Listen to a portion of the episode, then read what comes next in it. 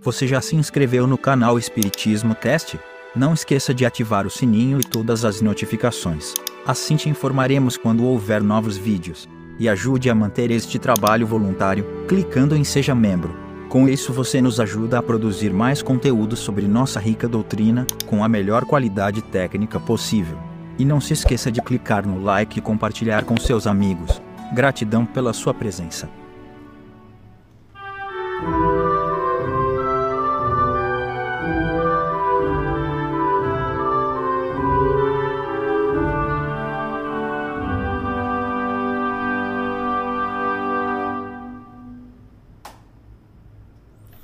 Olá, meus amigos, minhas amigas, muito boa noite, sejam muito bem-vindos a mais um Evangelho no Lar, para ser mais específico, ao 39 39 semana do Evangelho no Lar. Que bom que podemos estar juntos, mais uma vez, unidos é, em torno do Mestre Jesus, para que possamos aprender um pouquinho mais com seus brilhantes ensinamentos. Então, antes de dar boa noite para vocês, o pessoal deve estar chegando. Vamos começar sem demora na nossa prece inicial.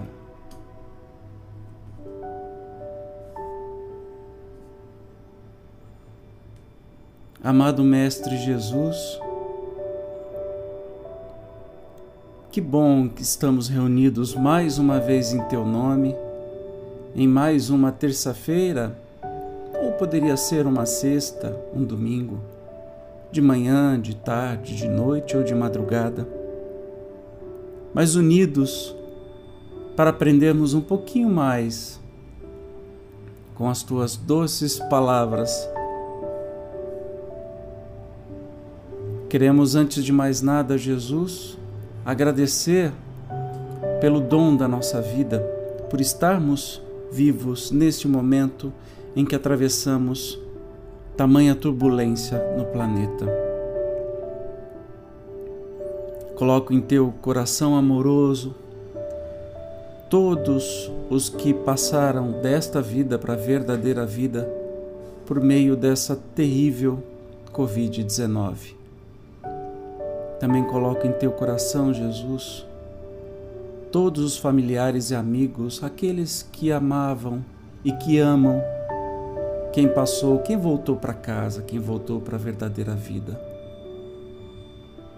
Todos nós nos separamos de pessoas que amamos. Dê-nos, Jesus, a tua força e a certeza de que é um até breve logo mais iremos nos reencontrar. Que possamos nessa noite aprender um pouco mais, consolar o nosso coração um pouco mais. Fica conosco, Jesus. Muito bem, então vamos lá. Hoje nós teremos é, capítulo de dever-se-á por termo às provas do próximo? Será que a gente deve é, acabar com as provas do próximo? Eu acredito que essa pergunta é muito propícia, especialmente neste momento em que estamos vivendo, é, onde muitas pessoas, além da doença, obviamente, de toda essa dor que a pandemia causa, mas a fome vem assolar as pessoas que perderam os seus trabalhos, as pessoas que estão é, sem uma casa, sem um prato de comida, né? Tantas pessoas que estão sofrendo, estão sendo provadas. Todos nós estamos sendo provados, mas uns muito mais do que os outros. É, especialmente num país onde a justiça social ainda não existe como deveria, não é? É, é um lugar que mais se sofre, especialmente os, os mais pobres. Essa pandemia trouxe consequências muito piores para os mais pobres e excluídos. Eles é que estão sofrendo mais,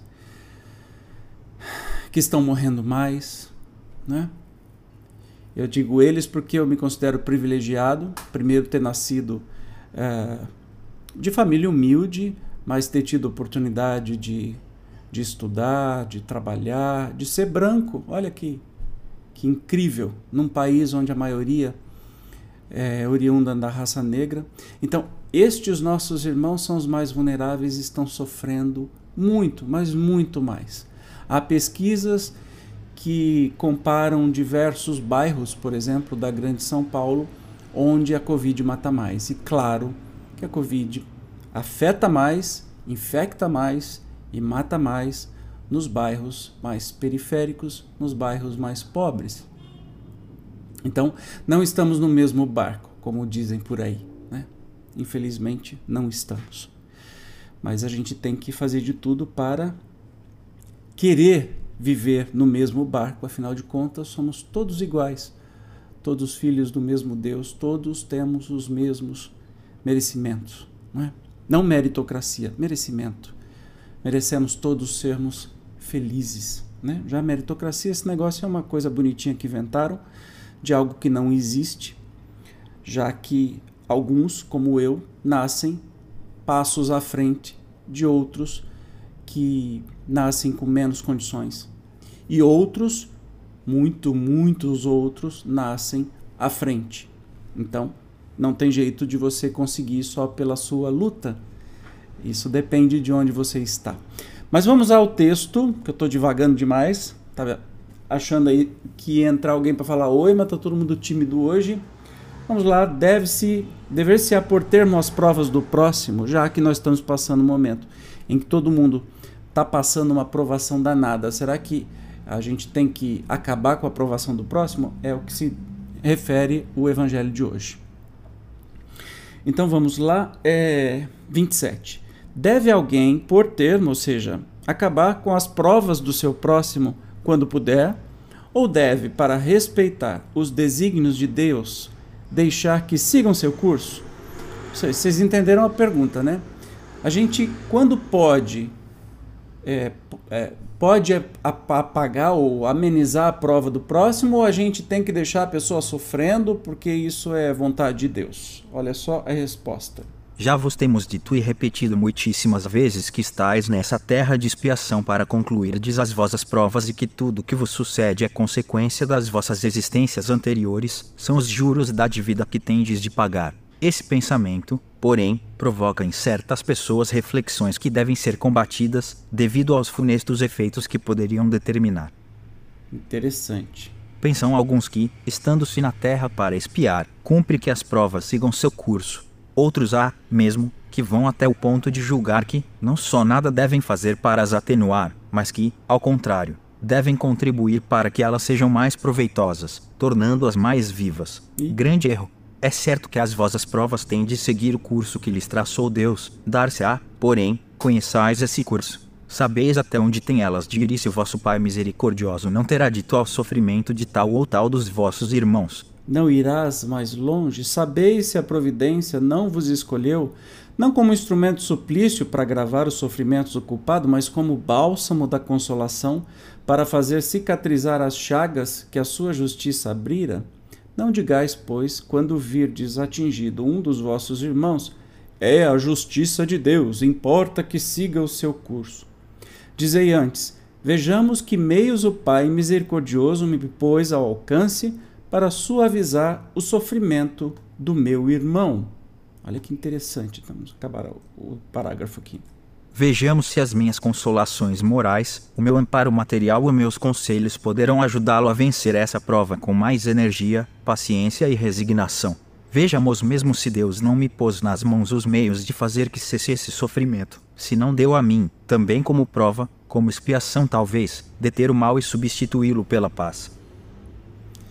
Gente, é fantástico, né? As considerações de hoje estão fantásticas. Então, a pergunta principal, e a gente nem acabou de ler o texto, né? A gente deve interferir para amenizar a provação, o sofrimento do outro ou deixa seguir seu curso? Afinal de contas, cada um sabe o que fez nas vidas passadas, ter lá seus problemas e está nesse mundo para pagar, né? E a resposta é: claro que não. Se você pode ajudar, né? Se você pode ajudar, claro que você tem que ajudar. Afinal de contas, você sabe quais são as provas que essa pessoa está passando. Você sabe se você não é esperado na vida dessa pessoa como alguém que vai suavizar o sofrimento? Será que já não estava programado? Né? A gente é muito determinista e o Espiritismo não é determinista. Né? Não tem essa história assim, ah, morreu de Covid porque tinha que morrer. Hum, não é bem assim. Não é, as, as, as linhas não estão traçadas dessa maneira. Né? O curioso é que as pessoas se comportam como se fosse assim: ah, está sofrendo porque fez alguma coisa na vida passada ou fez nessa, tem que pagar mesmo. Imagina que eu vou interferir. Isso é egoísmo. E claro que ah, os espíritos são muito felizes ao dizer: olha, vejamos se as minhas consolações morais, o meu amparo material e os meus conselhos poderão ajudá-la a vencer essa prova com mais energia, paciência e resignação. Vejamos mesmo se Deus não me pôs nas mãos os meios de fazer que cesse esse sofrimento. Se Deus não me deu esta prova como expiação, mas me deu o dever de deter o mal e substituí-lo pela paz. O Espiritismo, como uma fé, é, uma doutrina positivista, progressista, em todo o sentido dessa palavra, nos traz aí é, a grande obrigação de não cruzar os braços diante do sofrimento de ninguém. Então não tem essa história de fatalismo, ah, é vontade de Deus. Nada de ruim é vontade de Deus. Deus só nos criou para felicidade, para o amor. O que a gente sofre são desvios do caminho, nossos, de outros, são débitos, enfim. Mas a gente não sabe nem como é que é o nosso caminho, quanto mais o caminho do irmão, né? Então por isso mesmo que a gente tem que ajudar e tem que interferir. A nossa luta, primeiro, o mais rápido, por exemplo, que estamos vivendo agora, o mais rápido é a caridade material ou a caridade psicológica, né? Como tem exemplos maravilhosos de, de profissionais é, psicólogos, psiquiatras atendendo gratuitamente as pessoas que estão passando por problemas na pandemia, pessoas dando pão a quem tem fome, dando comida, almoço, janta, né? dando emprego, talvez, dando oportunidades. Neste momento é o que a gente tem que fazer. Né? É a primeira e mais urgente coisa a fazer. Mas não nos exime de que, ah, eu estou fazendo a minha caridade de todo dia, então tô, tô em paz com o mundo, né? Não, não basta só isso. Não basta que eu dê o alimento, eu vou servir sopa, eu vou ajudar a fazer alguma coisa, eu faço uma doação mensal de alguma coisa para caridade. É preciso que eu lute para que haja menos desigualdade social, mais justiça social para que essas pessoas não precisem mais de caridade, para que possam trabalhar, se sustentar e ter a sua vida feliz, como todos têm esse direito. Então, num primeiro momento, sim, vamos com a caridade, até a caridade da educação, da palavra, do pão, do alimento, mas a nossa luta tem que ser, do começo ao fim da vida, por justiça social. Né?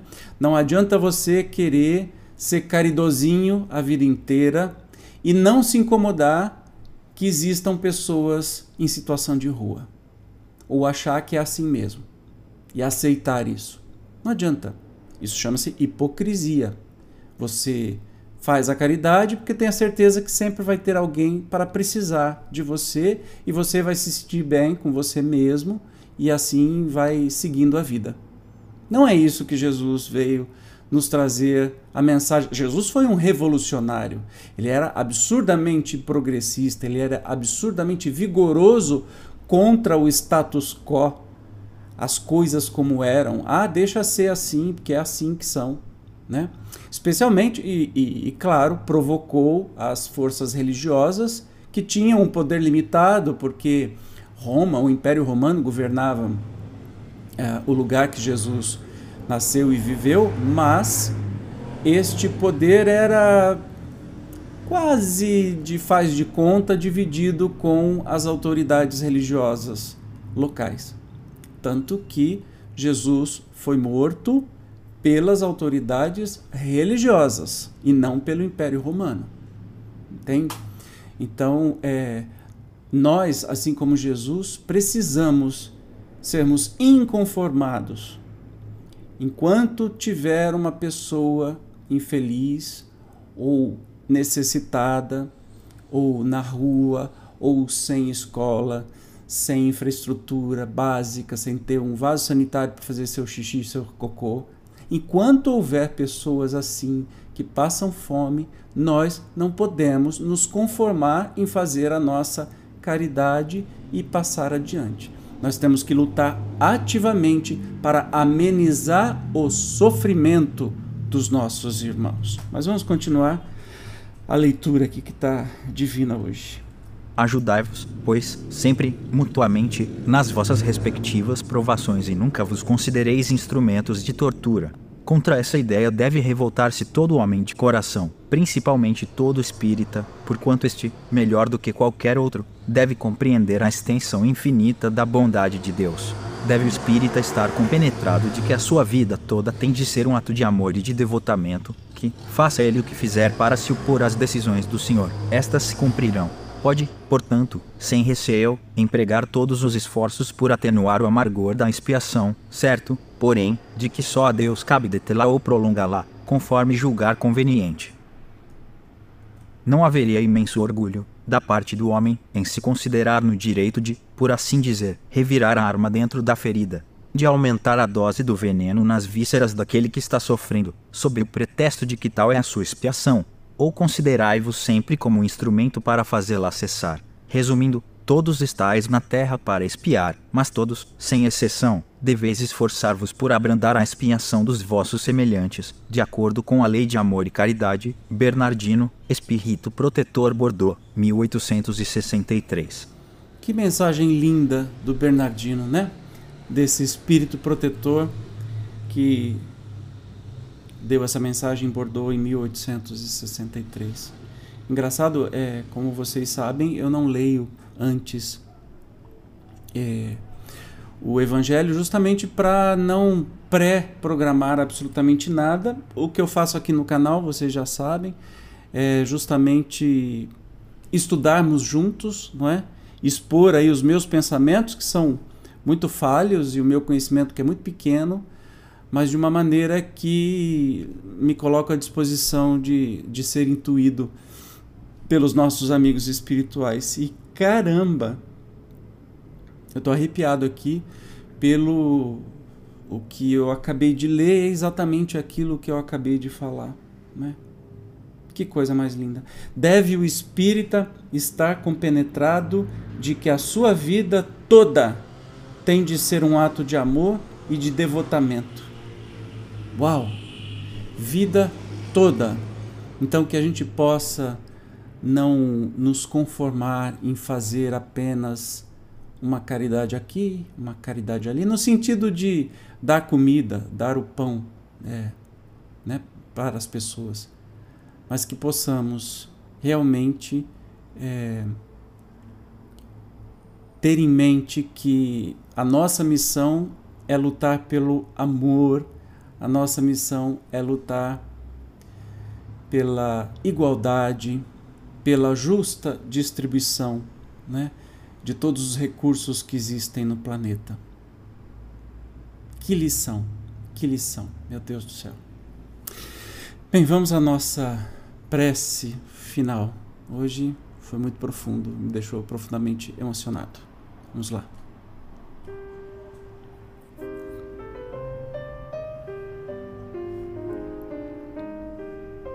Amado Jesus, que felicidade poder estar neste momento recebendo uma mensagem tão incrível, tão consoladora e ao mesmo tempo tão desafiadora. Obrigado, Jesus. Obrigado por nos lembrar, especialmente nessa época, de tanto sofrimento, de tantas pessoas necessitadas de todo tipo de recurso, de saúde, é, financeiro, de alimentação, de trabalho. Obrigado por nos lembrar que sim, nós devemos, é um projeto divino, amenizar as provas dos nossos irmãos, naquilo do jeito que a gente puder, do jeito que a gente conseguir. Cada grãozinho de areia que somos, se a gente fizer a nossa parte, e não precisa nem ser muito, e ninguém precisa ficar sabendo. Ah, como esse mundo seria maravilhoso! Imagine que de quase 8 bilhões de pessoas que estamos encarnados nesse mundo, apenas metade, 4 bilhões, fizessem um pouquinho para amenizar a vida de um irmão, de uma irmã. Que mundo fantástico viveríamos! Tenho certeza que seria um mundo já de regeneração. E sabemos, Jesus, que o nosso objetivo é esse. Que possamos ter sempre em mente a sua postura revolucionária e as palavras do Evangelho de hoje. Fica conosco, Mestre Jesus por mais essa semana. Proteja-nos, guia-nos. Assim seja. Muito bem, meus amigos, acabei de descobrir o porquê que não tem ninguém aqui no chat. É porque o cabeção aqui colocou o vídeo como privado, ou seja, ninguém consegue assistir mas provavelmente você está assistindo depois que foi ao ar. então, ó, desculpa aí, tá? Precisei chegar até o final para chegar a essa brilhante conclusão. Me desculpe, não vai ocorrer mais, eu vou prestar mais atenção, tá bem? Mas deixe seus comentários, o que você ia falar, suas intenções, por favor, deixe sempre nos comentários, tá bom? A gente se encontra então no próximo Evangelho no Lar até mais!